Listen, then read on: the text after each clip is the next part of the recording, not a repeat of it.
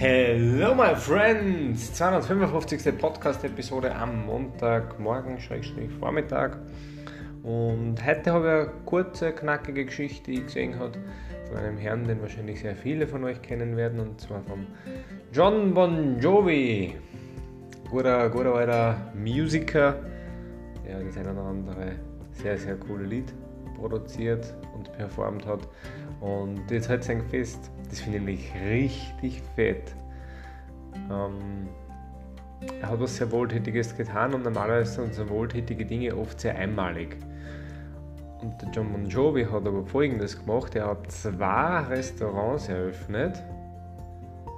Logischerweise wird dort Essen angeboten, wo ärmere Menschen kostenfrei essen können.